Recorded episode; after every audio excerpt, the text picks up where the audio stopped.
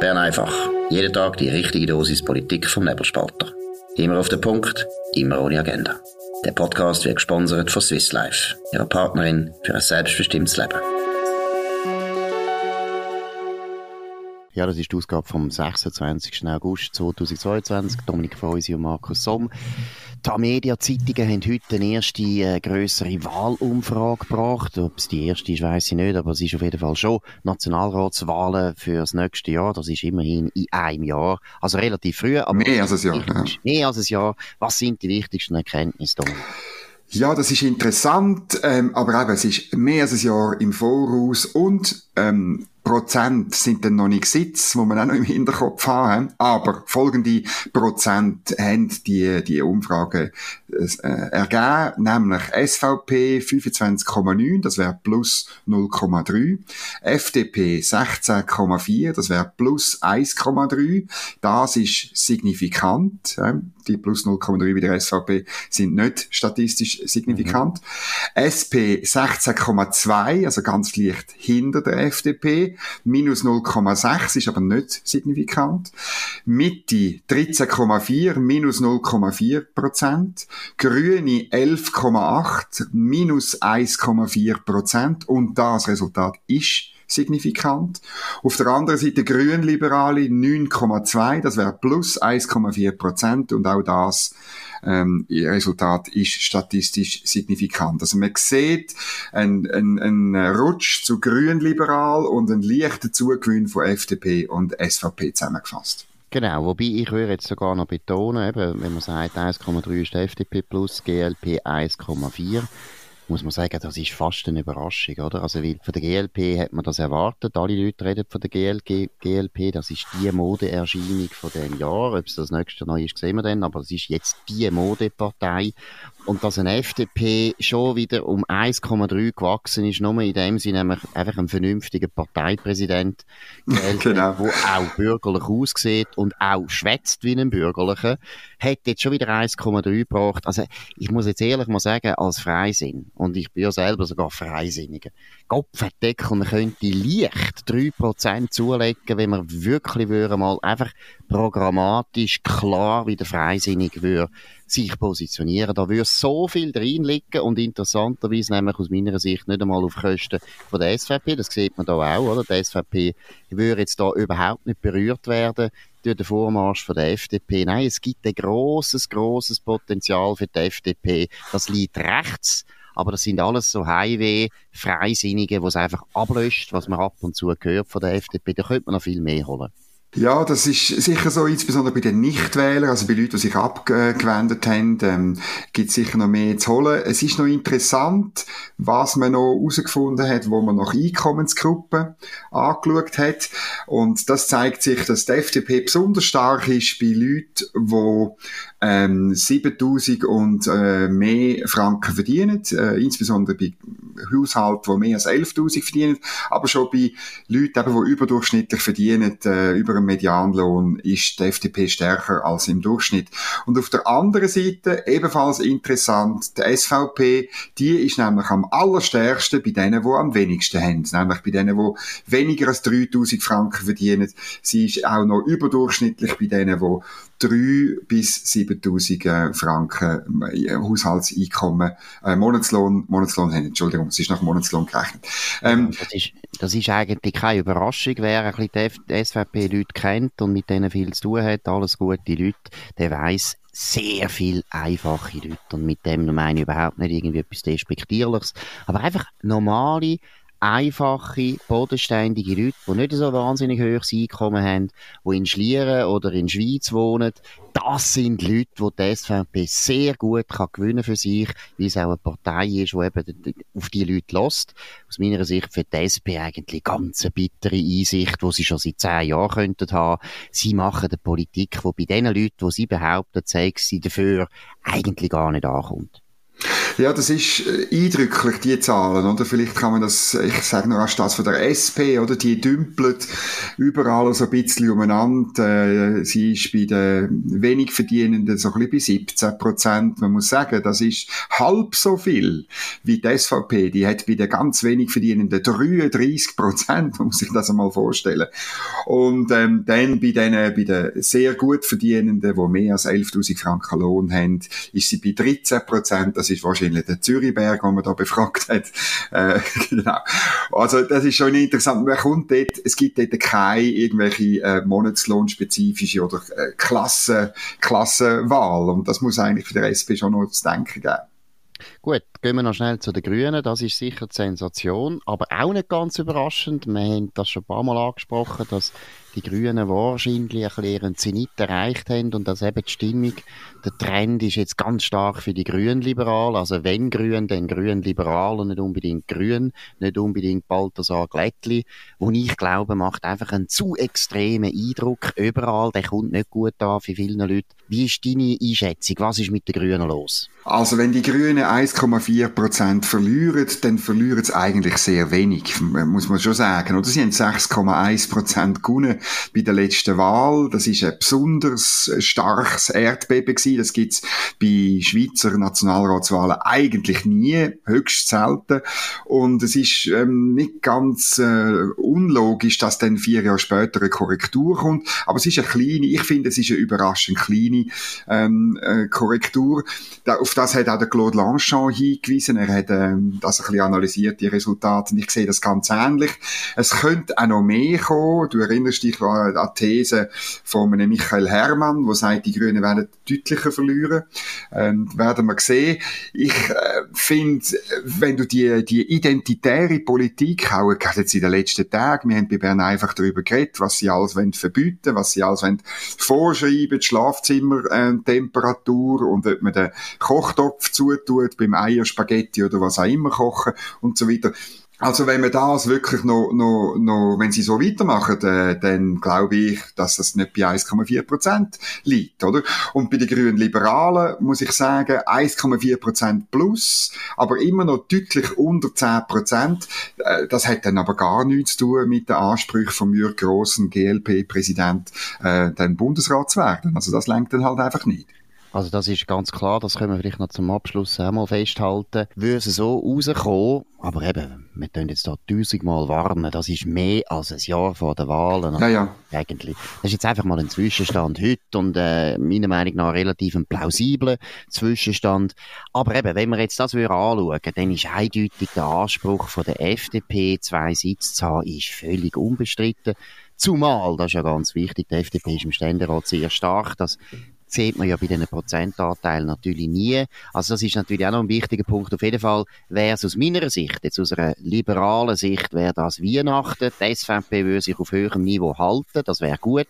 Zweitens die FDP, das wäre ganz gut zweitstärkste Partei. Das heißt, die zwei wirklich bürgerlichen Parteien sind die stärksten Parteien in der Schweiz. Das wäre genau richtig, würde meiner Meinung nach wahrscheinlich auch mehr oder weniger, ja, einem Zustand immer noch von unserer Bevölkerung entsprechen. Es ist eine bürgerliche Bevölkerung zu einer grossen Mehrheit, nur die Elite ist nach links abgekehrt. Aber das wäre Good News, weil dann die SP eindeutig auf Platz 3 wäre. Trotzdem muss man auch hier wieder festhalten, für die SP wäre auch ganz klar die zwei Sitze. Die Grünen können mit dem Resultat ganz sicher nicht einen Sitz verlangen und von den Grünliberalen fangen wir gar nicht erst an. Du bist also gleicher Meinung, interessanterweise wie der Fabian Renz von TH Media, der den Artikel geschrieben hat, weil er tut dann weiter unten, ähm, äh, ich habe das Gefühl, ich, habe das Gefühl ich, oder ich unterstelle ihm jetzt, wenn ich das lese, mit gewissen ja, mit, mit gewissem Bedauern muss er einräumen, also das würde die Position von den beiden Freisinnigen im Bundesrat, dem Ignazio Cassis und der Karin Keller-Sutter, also festigen. Du erinnerst dich, äh, Tamedia hat etwa so vor einem Jahr, zwei, äh, eine richtige Kampagne gefahren, also dass der, der Ignazio Cassis, äh, der werde seinen Sitz verlieren, wenn das so weiterging und so weiter. Und es ist ganz schlimm. Und jetzt käme dann noch ein, ein bürgerlicher, ein rechtsbürgerlicher Präsident, dann sieht der Sitz sowieso weg, so ein bisschen, das hat man insinuiert kontinuiert. Und äh, jetzt hat es jetzt kompliziert. Ich meine, das, was man jetzt sich muss überlegen, wenn die Grünen wirklich so nah an die SP ankommen, oder? Also wenn das Resultat so ist, dann hat die SP 16,2 Prozent, die Grünen haben äh, 11,8 Prozent. Da muss man schon fragen, warum die SP zwei Bundesratssitze und die Grünen keine, oder? Also man könnte dann gut sagen, ja gut, wir geben den Grünen einen Bundesratssitz, aber auf Kosten von der SP. Nein, aber da wäre ich völlig dagegen, weil ich, wie gesagt, das Arithmetische äh, finde Ja, du kommst jetzt, ja, ja, ich auch. Das ist nur ein Aspekt, der andere Aspekt ist aber gleich. im Ständerat und zweitens, wie ist die Vetomacht? Und die Vetomacht von den Grünen ist 0,0. Das ist ja genau das Gleiche wie die Grünliberalen. Auch die Grünen haben Mühe, allein, das würde jetzt mal heißen, ohne SP und ohne Gewerkschaften irgendetwas zu gewinnen. Es ist immer noch ein Trittbrettfahrer. Partei. Nein, also ich würde jetzt da sagen, da wäre kein Grund. Aber vielleicht noch schnell auf den Fabian Renz bezogen. Fabian Renz ist ein relativ ausgeprägt linker Journalist. Da ist sicher auch ein bisschen der Hintergrund vielleicht, dass er selber ein bisschen verschrocken ist ich habe das Gefühl, die FDP hat jetzt fast ein bisschen profitiert davon, dass man eben da die Diskussion geführt hat, dass es geheißen hat, ja, jetzt euer Sitz ist eigentlich weg, die Grünliberalen holen dann den bald und so weiter. Es könnte sein, dass das mobilisiert. Und von dem her muss man sagen, für die FDP wäre gar nicht so schlecht, wenn die Grünliberalen noch ab und zu würden sagen, ja, wir wollen da unbedingt noch einen Sitz und so weiter. Das wäre gar nicht so schlecht. Ja, und dann, äh, wenn es um die SP geht, die hat äh, Verstärkung bekommen gestern, und zwar durch den Uli Schmetzer. Der kandidiert da in Bern, Bern-Ost, hat ihn nominiert für den Nationalrat. Und der Uli Schmetzer ist vor allem bekannt aus dem Kassensturz. Da in Bern kennt man ihn auch noch ein bisschen als ähm, Musiker und so ein bisschen auch noch als, ähm, ja, ich sage es jetzt nicht, Gentleman oder Frauenversteher. Und äh, wir sind gespannt. Das ist ein Experiment, weil ähm, äh, du erinnerst dich, vor drei Jahren ist es ja ein richtiges Männermassaker gewesen, da in Bern. Die Frauenliste von der SP hat so stark gewonnen, dass zwei Männer von der Männerliste, zwei Gewerkschaften dann auch noch abgewählt worden sind und überlebt hat das Massaker nur. Interessanterweise auch ein SRF, Ex-SRF-Mitarbeiter, nämlich der Matthias Ebischer. Genau, und es ist sicher vom Uli Schmetzer her sehr vernünftig, dass er das probiert, weil er ist bekannt über das Fernsehen. Ich meine, er hat ja Kassensturze so lange moderiert, dass er, ja, er ist ein Household Name im Kanton Bern, also er hat wahrscheinlich eine gute Chance. Sogar das Männermassaker auch zu überstehen. Wobei die Männermassaker, die, glaube ich, die werden bei den Linken einfach anhalten. Das ist auch bei den Grünen so. Und bei den Grünen Liberalen auch, dass einfach Frauen und Männer eben teilweise sogar die Männer, zur Zeit so daran glauben, dass die Frauen so unglaubliche Opfer sind in den letzten zwei Millionen Jahren, dass sie konsequent jeden Mann streichen von der eigenen Liste, eben also auch die linken Männer. Und das ist eine Entwicklung, die ich glaube, wird noch interessant zu beobachten sein, weil wenn sich mhm. das wirklich so langsam durchsetzt, das haben wir, glaube ich, schon mal besprochen, aber dann werden einfach viel, viel Männer die sich für Politik interessieren und eher links sind, einfach gar nicht mehr in die Politik gehen, weil man will ja auch mal noch Karriere machen, ganz unabhängig vom Geschlecht. Und zurzeit ist es also für einen Mann in einer linken Partei unendlich schwer, überhaupt noch je eben Bundesrat zu werden, von dem reden wir gar nicht mehr, aber schon nur Nationalrat zu werden oder im Kanton, äh, der Stadt Zürich Gemeinderat zu werden, ist schon relativ schwierig geworden. Ja, die Frage ist dann, könnten die Männer, könnten die zu den Grünliberalen? Du hast vorhin das Gefühl gehabt, es ist dort gleich. Äh, in Zürich vielleicht, da in also Bern, glaube ich. Jetzt das gleiche okay. Gemeinderat Zürich, oder? Gemeinderatswahlen.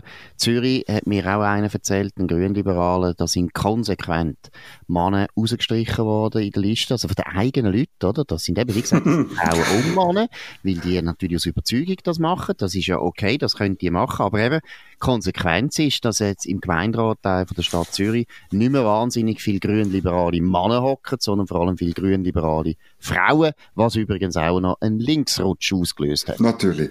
Also wir brauchen Affirmative Action auf, bei, bei SP, Grünen und bei Grünliberalen. uns oder? ist das gleich. Nein, nein. Also uns schon, aber Sie denken. nein, aber was ich noch wegen dem Schmetzer noch sagen ich meine, es ist ja gleich ein bisschen spektakulär und müsste Essen geben, auch ein bisschen zu denken geben. Jetzt hat der Mann jahrelang den Kassensturz moderiert, ein Magazin, wo sehr wirtschaftskritisch bis findlich ist und so weiter. Und jetzt, ich muss einfach sagen, als Konzessionszahler, als, als Unternehmen zum Beispiel, würde ich mich dann schon ein bisschen fragen und sagen, du, ist denn der Kassensturz wirklich ausgewogen? Ist der fair, wenn da eben offensichtlich auch der Moderator eigentlich äh, Mitglied war von der SP und jetzt sogar noch im Nationalrat? will gehen. Das war auch bei Matthias Ebischer schon das Problem. Ich finde, für das, für das SRG ist es nicht so schaurig gut, dass so viele äh, Moderatoren, die sie haben, plötzlich eben in die Politik gehen und dann äh, sich wählen lassen. Gut, Philipp Lütenegger hat es auch gemacht für die FDP, aber eben, das ist nicht das so. Das ist 700 Jahre her, ist das, genau. 700 Jahre her, genau, da hast du. Aber ich finde muss ehrlich sagen, ich finde es schlimmer, wenn die tendenziöse oder die, die, die, wenn das auskommt irgendwie bei einem Politmagazin, bei einer Rundschau, beim, überhaupt beim Newsdesk oder so. Ich, ich finde wirklich, ein, ein Konsumentenmagazin, dass das wirtschaftskritisch ist und dass das ein bisschen Gas gibt, äh, da habe ich jetzt ehrlich gesagt nicht so Mühe. Da finde ich, Mal, ich habe sogar, ich muss sagen, ich habe sogar mit dem Kassensturz zu tun gehabt, wo ich noch Lobbyist war und ich habe dort einmal erlebt, wie sehr unseriös hat man dort geschafft für einen damaligen Kunden von mir, ähm, wirklich unter aller Sau, aber irgendwo durch, weißt, es gehört ein bisschen, also wenn's, wenn's nur das wäre, lass mich so sagen, wenn's nur der Kassensturz wäre und sonst wirklich ein ausgeglichener öffentlich-rechtlicher äh, Rundfunk wäre, dann hätte ich wirklich kein Problem. Gut, jetzt sind wir weiter beim öffentlich-rechtlichen genau. Punkt, und zwar von dem von Deutschland. Die ARD hat sich jetzt auch noch müssen positionieren, was die Winnetou-Debatte von Deutschland betrifft. Um was geht's?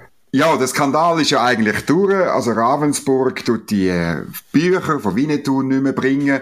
Und kaum ebbt so die Debatte langsam ab, kommt ARD und verkündet, nein, wir machen jetzt auch mit. Kein Winnetou-Film mehr bei ARD weil das ganz schlimm ist, die historischen Darstellungen von anderen Kulturen, da kommen ganz schlimme Wörter und Klischee kommen da vor, äh, unter anderem das Wort Indianer, wo man nur noch darf, ähm, I-Wort nennen, für amerikanische Indigene, oder dummerweise hat das auch ein I.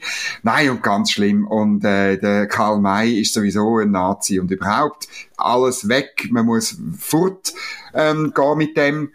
Und verkündet das hat das äh, äh, eine Redaktorin, die für Sandmännli zuständig ist. Die Nina Peisen hat das gesagt. Und ja. so kommen wir jetzt in die zukünftige wunderschöne Sandmännchenzeit, ähm, wo, wo ja glaube ich in der DDR gelaufen ist, oder auch noch? Also ist auch noch, Nein, aber das spielt keine Rolle. anders geheißen. Aber jetzt weiss ich es auch nicht, wie es geheißen hat. Aber ist ja gleich. Auf jeden Fall Sandmännli tut jetzt also äh, bestimmen, ob der Winnetou darf noch reiten. Der Winnetou darf nicht mehr reiten. Aber ich muss jetzt ehrlich sagen, es tut mir jetzt viel mehr noch erschüttern, erschüttern als die Aktion vom Ravensburger äh, Verlag. Und zwar einfach, da bin ich wirklich persönlich betroffen. Die Winnetou-Film mit dem Pierre Brice und dem Lex Barker das ist, äh, das ist wirklich Kindheitsgut. Das ist ganz wichtig gewesen. Wir haben das so gern geschaut. Ja, natürlich. Was ich das Absurdeste an dieser Debatte finde, es gibt niemanden, wo, wo, wo die Indianer mehr äh, und auch viel, also einseitig positiv dargestellt hat wie der Karl Genau. Nein, das ist ja absurd, dass man das, Verklärung. Das vorwirft, dass er dort die Indianer schlecht darstellen. Im Gegenteil, als typischer Deutsche hat er immer Partei genommen gegen die, gegen die Amerikaner, für die Indianer. Und ich sage, als typische Deutsche, weil die Deutschen haben wirklich ein interessantes Ambivalenzverhältnis zu Amerika schon lang, schon vor dem Zweiten Weltkrieg, wo sie dann aufs Dach bekommen von den Amerikanern, sondern schon im 19. Jahrhundert haben die Deutschen immer ein bisschen Mühe gehabt mit den Amerikanern. Ein Grund ist vielleicht auch, die Deutschen haben selber keine Kolonien gehabt, haben deshalb im Prinzip immer ein bisschen eine weisse Weste gehabt im 19. Jahrhundert noch und haben natürlich dann gut können moralisieren und sagen, eben die Engländer und Franzosen und so weiter, die wüten da in den Kolonien, während wir, wir sind die Liebe, also der Old Shatterhand, das ist ja der Inbegriff vom Indianerversteher gewesen, das ist der genau. Geliebte von den Indianern. Es ist völlig absurd, dass man jetzt gerade noch diese Filme, und die Filme sind so harmlos nett, und eben, die Indianer sind immer die Netten, und die Weißen sind eigentlich meistens böse, außer der Old Shatterhand, außer die, die deutschstämmig sind, das ist übrigens mit Karl May lustig, immer die deutschstämmigen Cowboys sind noch okay, nicht gut sind die Engländer. Ja, das ist so. Und kaum sind die Deutschen dann auf Namibia abgegangen, oder? Haben sie als erstes haben sie auch ein Massaker an, Einheimischen durchgeführt. Das ist richtig. Nein, und du siehst es, äh, äh meine als noch richtig, es ist wirklich, wir haben ja, wir haben ja den Respekt vor fremden Kulturen, haben wir ja wesentlich mit Hilfe von diesen Filmen äh, mitbekommen. Wir haben in der Schule haben wir das nicht gelernt, ehrlich gesagt. Einmal, einmal nicht ähm, ja. dort, wo ich aufgewachsen bin. Und, äh, und ähm, äh, Indianer äh, anschauen, hat man auch nicht können auf Amerika gehen. Also äh, man hätte können in ein Museum, es hat doch in Zürich, glaube ich, das Völkerkundemuseum. Aber wir sind ja dort hin. Hat das früher noch geheißen. Ich weiß nicht, das heisst sicher nicht mehr so. Es das heisst gar nicht. Museum geheißen. ja, ja. Aber, und, aber wir sind doch, wir sind doch in das Museum gegangen. Ich bin auch gegangen mit meinen Eltern. Ich bin doch dort hin, weil ich die, die Karl-May-Film geschaut habe. Und dann habe ich mehr wissen, mehr erfahren, mehr kennenlernen. Und ich weiß noch, ich glaube, meine Eltern haben mir noch ein, so ein, ein Bildband dann geschenkt zu Weihnachten. Also, aber am Schluss ist es, ist es letztlich der Weg gewesen zu einer Völkerverstehung, aber das ja. geht im 21. Jahrhundert nicht mehr. Das ist ganz schlimm. Absolut. Und wir haben doch immer Cowboy und Indianer gespielt und hat niemand gegeben, der hätte Cowboy sein wollen. Indianer sein, genau. die Guten gewesen, die immer gewonnen haben. Also, es ist absurd. Gut. Ja, und der, der Cowboy gespielt hat, haben wir am Schluss haben wir den an, an Pfahl, an, an Telefonmasten gefesselt und sind rundherum ja, gesäckelt, oder? Das ist gut das hat allen gut da. Das ist es gewesen, Bern. Einfach, da mal jetzt mal einfach in Wilden Westen. Wir reiten weiter. Wir lassen uns nicht äh, abbringen von diesen Indianerstämmen, die wir geliebt haben und gut finden. Wir sind für die Apachen, wir sind gegen Comanchen und wir sind natürlich gegen die Weißen. In dem Sinn wünschen wir ein schönes Wochenende. Das war es. Dominik Feusi und Markus Sommer auf dem Nebelspalter. Nebelspalter.ch. Könnt uns abonnieren auf nebelspalter.ch logischerweise, aber auch Apple Podcasts, Spotify und so weiter sind wir erhältlich.